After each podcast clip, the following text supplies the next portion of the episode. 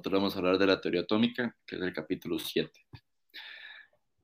Empezando por la teoría de Planck, que la teoría de Planck es que los átomos emiten o absorben energía de manera discreta o en pequeños paquetes. Tiene una fórmula que es E es igual a H por V, que H es la constante de Planck y la V es la frecuencia. Por otro lado está el principio de exclusión de Pauli, que se utiliza para determinar la configuración electrónica de átomos polielectrónicos. En este también se especifica que no es posible que dos electrones de un mismo átomo tengan los mismos cuatro números cuánticos.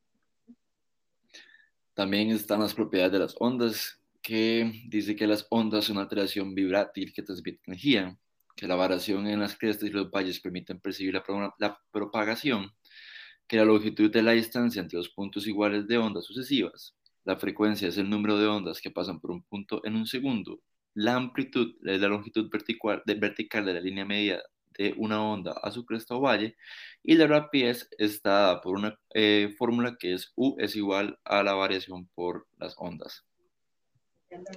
Por otro lado, el diamagnetismo y paramagnetismo. El diamagnetismo son Básicamente, se repelen ligeramente por un imán y el paramagnetismo se atrae por un imán. Y cualquier átomo que tenga un número impar de electrones siempre tendrá uno o más espines no pareados. También está la radiación electromagnética, que es la emisión y transmisión de energía en forma de ondas electromagnéticas. Las ondas electromagnéticas tienen un componente eléctrico, eléctrico y otro magnético, y la rapidez de la luz equivale a 3 por 10 a la 8.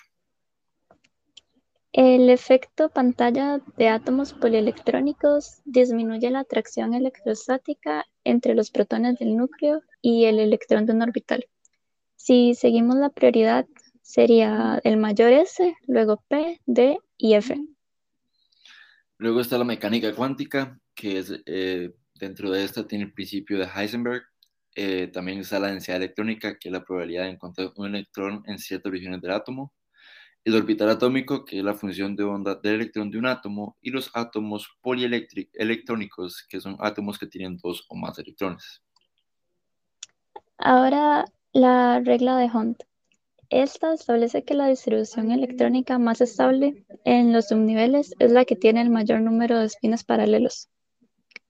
Y hay reglas generales para asignar electrones en los orbitales, que es cada capa o nivel de un número cuántico principal como n contiene n subniveles, o sea, los mismos. Cada subnivel de número cuántico L contiene 2L más un orbital y cada orbital admite un máximo de dos electrones. También está la configuración electrónica, que es la manera en la que están distribuidos los electrones en los orbitales atómicos. Y es posible representar la configuración electrónica con un diagrama de orbitales. Y por último, el principio de Aufbau, que dice que los protones se incorporan al núcleo de uno en uno para construir los elementos.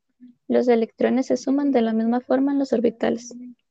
Eh, por ejemplo, el núcleo de un gas noble muestra entre paréntesis el número gas noble que antecede al elemento que vamos a considerar. Los metales de transición en el subnivel D parcialmente están llenos, por lo que tienden a tener este subnivel incompleto.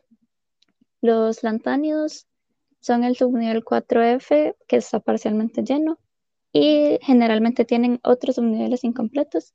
Y los actánidos, en su mayoría son sintetizados. Y eso sería todo. Muchas gracias.